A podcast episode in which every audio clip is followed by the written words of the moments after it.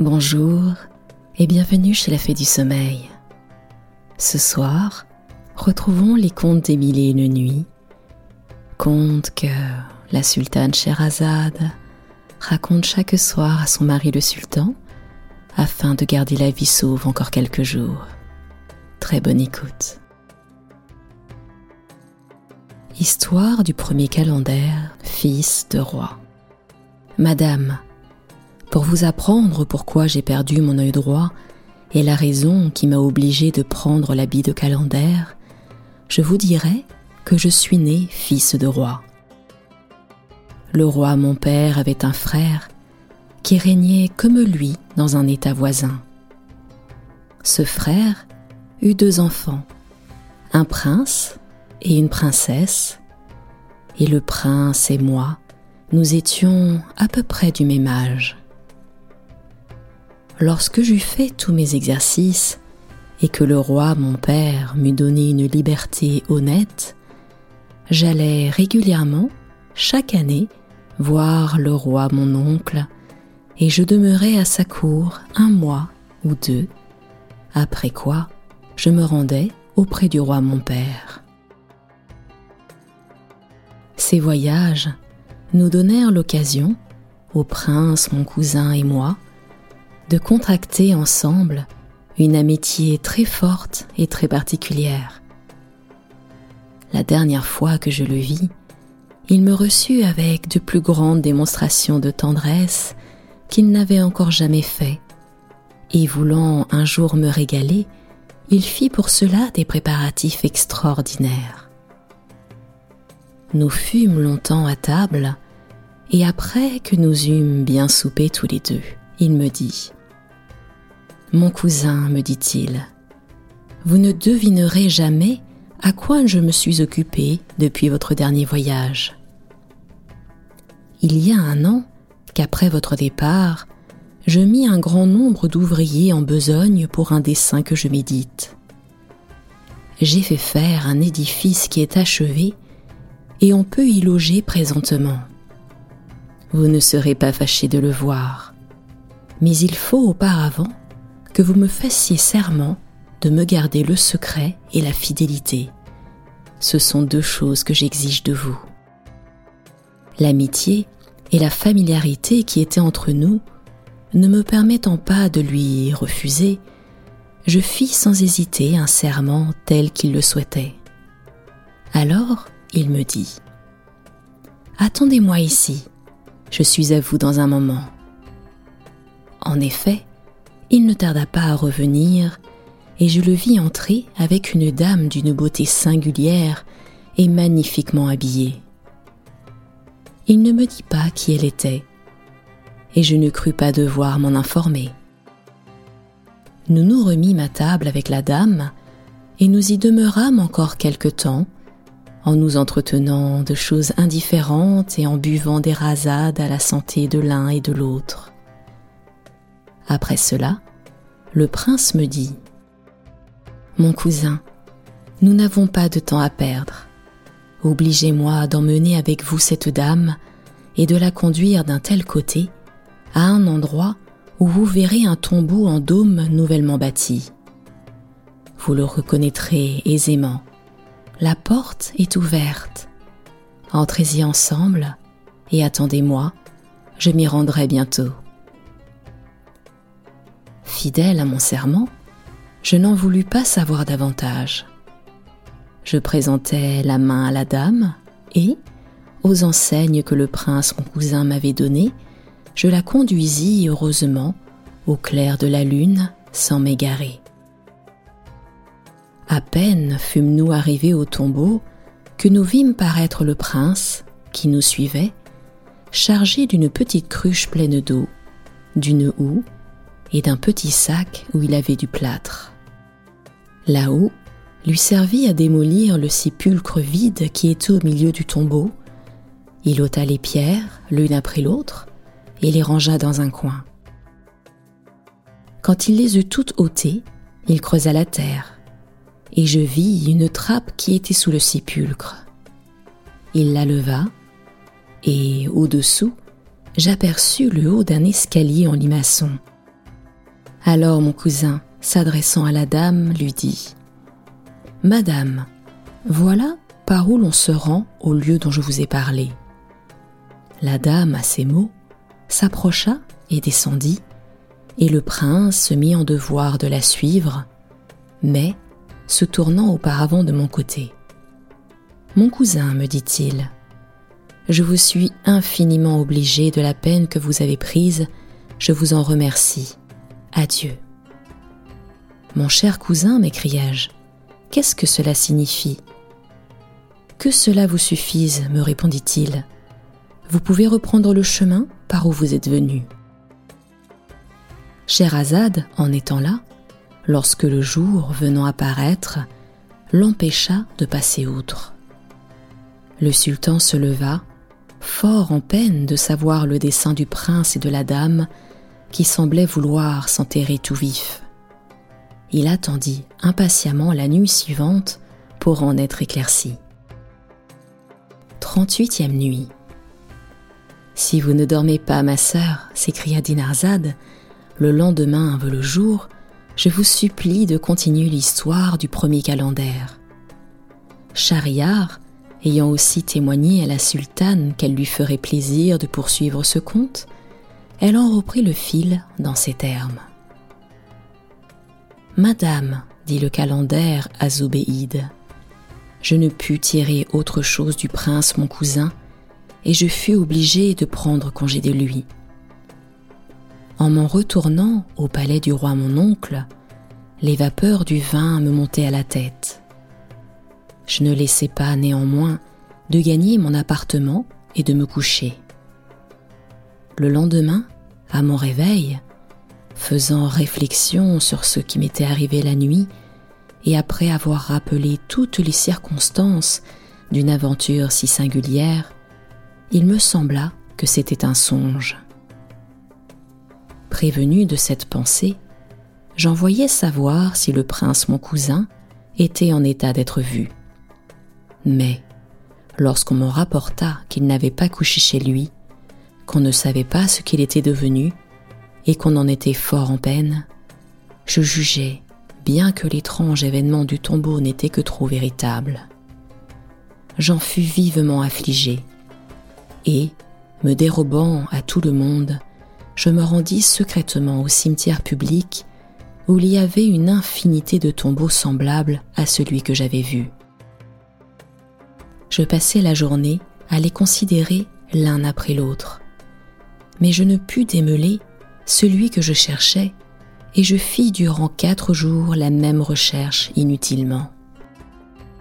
Il faut savoir que pendant ce temps-là, le roi, mon oncle, était absent il y avait plusieurs jours qu'il était à la chasse.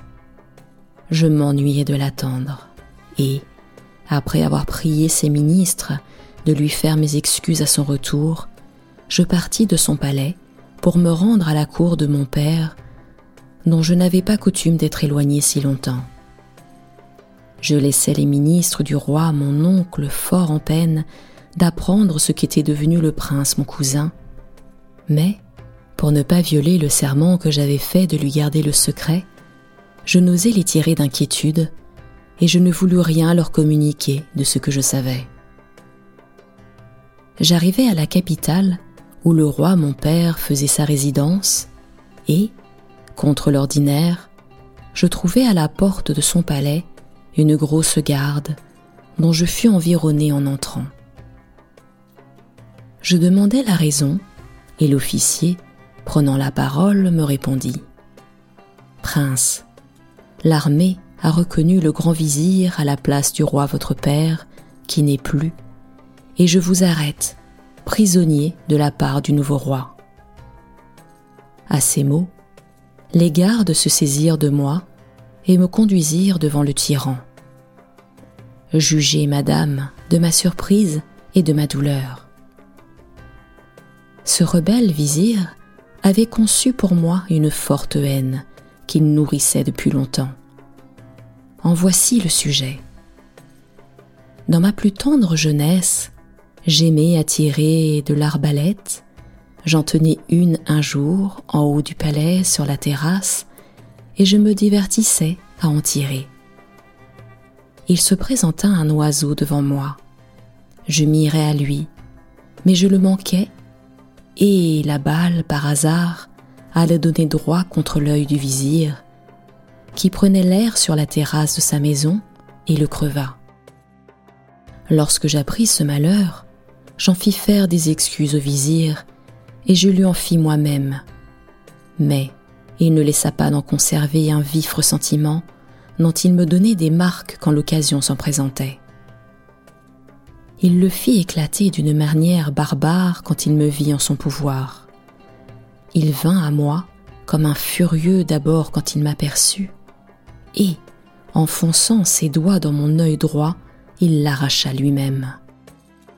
Voilà par quelle aventure je suis borgne. Mais l'usurpateur ne borna pas là sa cruauté. Il me fit enfermer dans une caisse et ordonna au bourreau de me porter en cet état fort loin du palais et de m'abandonner aux oiseaux de proie après m'avoir coupé la tête.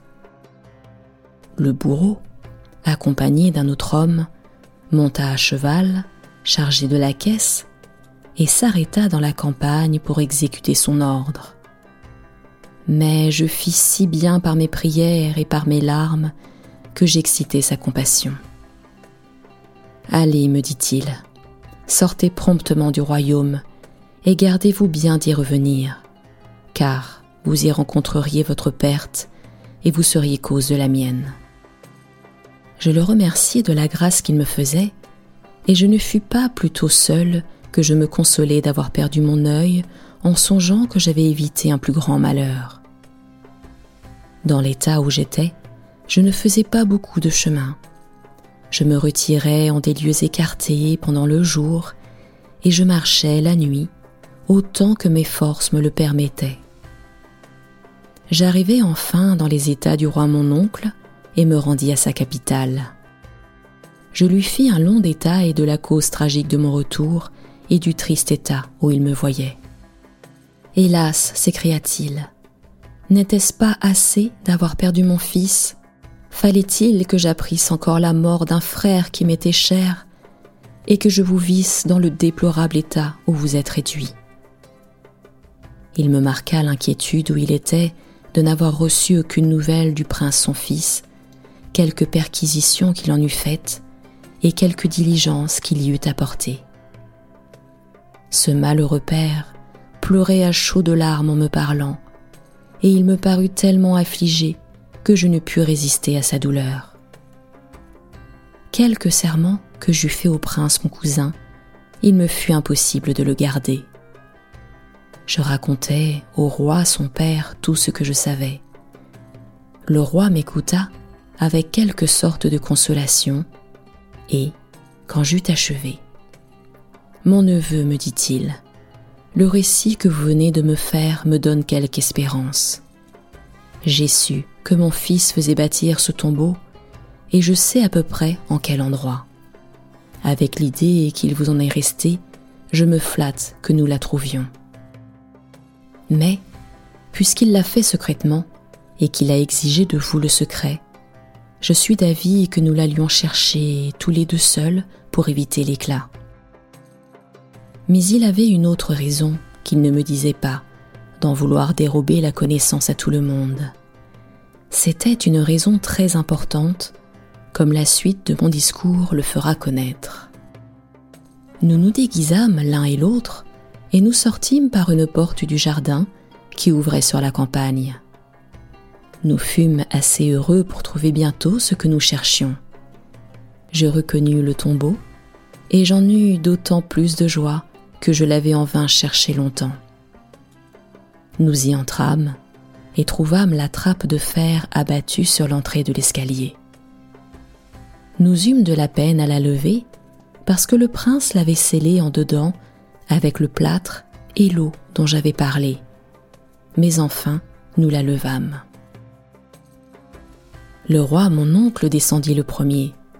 Je le suivis, et nous descendîmes environ cinquante degrés. Quand nous fûmes au bas de l'escalier, nous nous trouvâmes dans une espèce d'antichambre remplie d'une fumée épaisse et de mauvaise odeur, et dont la lumière que rendait un très beau lustre était obscurcie. De cette antichambre, nous passâmes dans une chambre fort grande, soutenue de grosses colonnes et éclairée de plusieurs autres lustres. Il y avait une citerne au milieu, et l'on voyait plusieurs sortes de provisions de bouche rangées d'un côté. Nous fûmes assez surpris de n'y voir personne. Il y avait en face un sofa assez élevé, où l'on montait par quelques degrés, et au-dessus duquel paraissait un lit fort large dont les rideaux étaient fermés. Le roi monta, et les ayant ouverts, il aperçut le prince son fils et la dame couchés ensemble, mais brûlés et changés en charbon, comme si on les eût jetés dans un grand feu et qu'on les eût retirés avant que d'être consumés. Ce qui me surprit plus que toute autre chose, c'était qu'à ce spectacle, qui faisait horreur, le roi, mon oncle, au lieu de témoigner de l'affliction en voyant le prince, son fils, dans un état si affreux, lui cracha au visage, en lui disant d'un air indigné Voilà quel est le châtiment de ce monde, mais celui de l'autre durera éternellement. Il ne se contenta pas d'avoir prononcé ces paroles, il se déchaussa et donna sur la joue de son fils un grand coup de sa babouche. Mais, sire, dit Sherazade, il est jour. Je suis fâchée que votre majesté n'ait pas le loisir de m'écouter davantage. Comme cette histoire du premier calendrier n'était pas encore finie et qu'elle paraissait étrange au sultan, il se leva dans la résolution d'en entendre le reste la nuit suivante. 39e nuit. Le lendemain, Dinarzade s'étant encore réveillée de meilleure heure qu'à son ordinaire, elle appela sa sœur Sherazade. Ma bonne sultane, lui dit-elle, si vous ne dormez pas, je vous prie d'achever l'histoire du premier calender, car je meurs d'impatience d'en savoir la fin. Eh bien, dit Sherazade. Vous saurez donc que le premier calender, continuant de raconter son histoire à Zobéite, dit Je ne puis vous exprimer, madame, poursuivit-il, quel fut mon étonnement lorsque je vis le roi mon oncle maltraiter ainsi le prince son fils après la mort. Sire, lui dis-je, quelque douleur qu'un objet si funeste soit capable de me causer, je ne laisse pas de la surprendre pour demander à votre majesté quel crime peut avoir commis le prince mon cousin pour mériter que vous traitiez ainsi son cadavre. Mon neveu, me répondit le roi, je vous dirai que mon fils, indigne de porter ce nom, aima sa sœur dès ses premières années, et que sa sœur l'aima de même. Je ne m'opposai point à leur amitié naissante, parce que je ne prévoyais pas le mal qui pourrait en arriver. Et qui aurait pu le prévoir? Cette tendresse augmenta avec l'âge et parvint à un point que j'en craignis enfin la suite. J'y apportai alors le remède qui était en mon pouvoir. Je ne me contentais pas de prendre mon fils en particulier et de lui faire une forte réprimande, en lui représentant l'horreur de la passion dans laquelle il s'engageait et la honte éternelle dont il allait couvrir ma famille s'il persistait dans des sentiments criminels. Je représentais les mêmes choses à ma fille, et je la renfermais de sorte qu'elle n'eut plus de communication avec son frère. Mais la malheureuse avait avalé le poison, et tous les obstacles que put mettre ma prudence à leur amour ne servirent qu'à l'hériter. Mon fils, persuadé que sa sœur était toujours la même pour lui, sous prétexte de se faire bâtir un tombeau, fit préparer cette demeure souterraine dans l'espérance de trouver un jour l'occasion d'enlever le coupable objet de sa flamme et de la mener ici. Il a choisi le temps de mon absence pour forcer la retraite où était sa sœur, et c'est une circonstance que mon honneur ne m'a pas permis de publier. Après une action si condamnable, il s'est venu renfermer avec elle dans ce lieu qui l'a muni, comme vous voyez, de toutes sortes de provisions, afin d'y pouvoir jouir longtemps de ces détestables amours qui doivent faire horreur à tout le monde. Mais Dieu n'a pas voulu souffrir cette abomination et les a justement châtiés l'un et l'autre. Il fondit en pleurs en achevant ces paroles, et je mêlai mes larmes aux siennes. Quelque temps après, il jeta les yeux sur moi. Mais mon cher neveu, reprit-il en m'embrassant, si je perds un indigne fils, je retrouve heureusement en vous de quoi mieux remplir la place qu'il occupait. Les réflexions qu'il fit encore sur la triste fin du prince et de la princesse sa fille nous arrachèrent de nouvelles larmes. Nous remontâmes par le même escalier et sortîmes enfin de ce lieu funeste. Nous abaissâmes la trappe de fer et la couvrîmes de terre et des matériaux dont le sépulcre avait été bâti, afin de cacher autant qu'il nous était possible un effet si terrible de la colère de Dieu. Il n'y avait pas longtemps que nous étions de retour au palais, sans que personne se fût aperçu de notre absence, lorsque nous entendîmes un bruit confus de trompettes, de timbales, de tambours et d'autres instruments de guerre.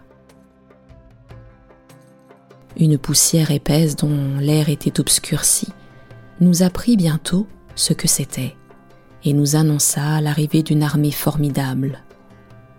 C'était le même vizir qui avait détrôné mon père et usurpé ses états, qui venait pour s'emparer aussi de ceux du roi mon oncle avec des troupes innombrables.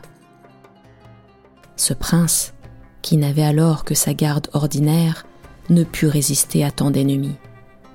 Ils investirent la ville et, comme les portes leur furent ouvertes sans résistance, ils eurent peu de peine à s'en rendre maîtres.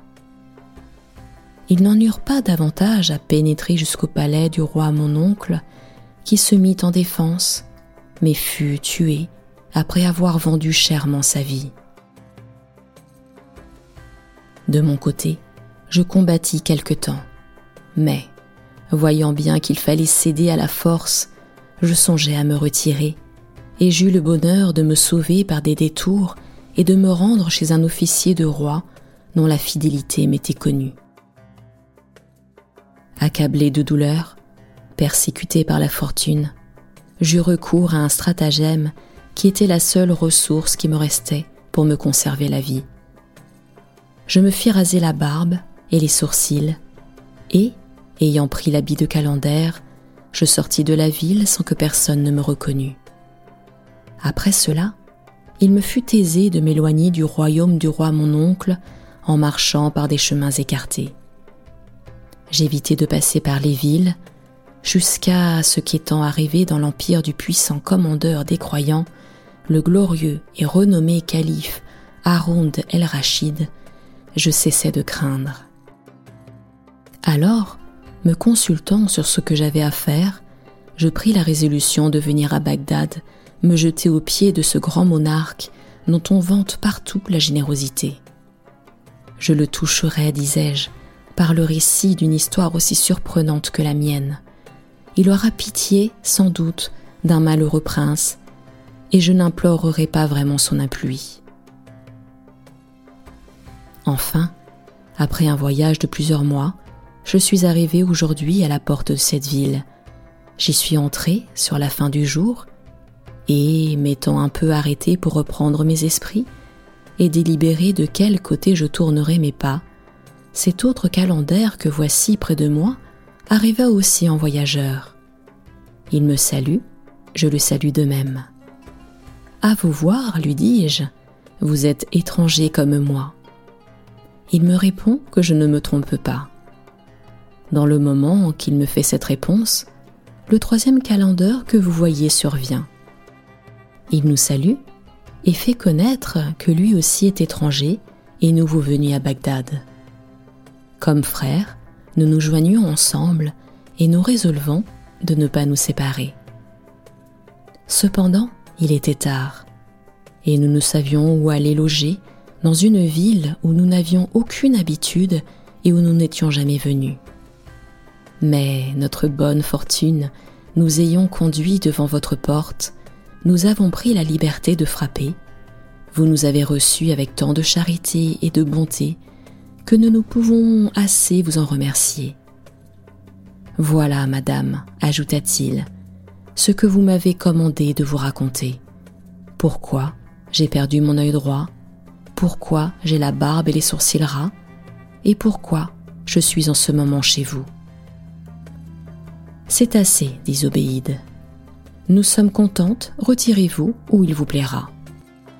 Le calendère s'en excusa et supplia la dame de lui permettre de demeurer pour avoir la satisfaction d'entendre l'histoire de ses deux confrères, qu'il ne pouvait, disait-il, abandonner honnêtement, et celle des trois autres personnes de la compagnie. Sire, dit en cet endroit Scheherazade, le jour que je vois m'empêche de passer à l'histoire du second calendère. Mais, si votre majesté veut l'entendre demain, elle n'en sera pas moins satisfaite que celle du premier. Le sultan y consentit et se leva pour aller tenir son conseil. Quarantième nuit. Dinarzade, ne doutant point qu'elle ne prit autant de plaisir à l'histoire du second calendère qu'elle en avait pris à l'autre, ne manqua pas d'éveiller la sultane avant le jour. Si vous ne dormez pas, ma sœur, lui dit-elle, je vous prie de commencer l'histoire que vous nous avez promise. Scheherazade, aussitôt, adressa la parole au sultan et parla dans ces termes. Sire, l'histoire du premier calendère parut étrange à toute la compagnie et particulièrement au calife. La présence des esclaves avec leurs sabres à la main ne l'empêcha pas de dire tout bas au vizir. Depuis que je me connais, j'ai bien entendu des histoires, mais je n'ai jamais rien ouï qui approcha de celle du calendère. Pendant qu'il parlait ainsi, le second calendère prit la parole et, l'adressant aux obéides, dit C'était la fée du sommeil. Retrouvez-moi très prochainement pour la suite des contes des mille et une nuits et l'histoire du second calendère. À très bientôt.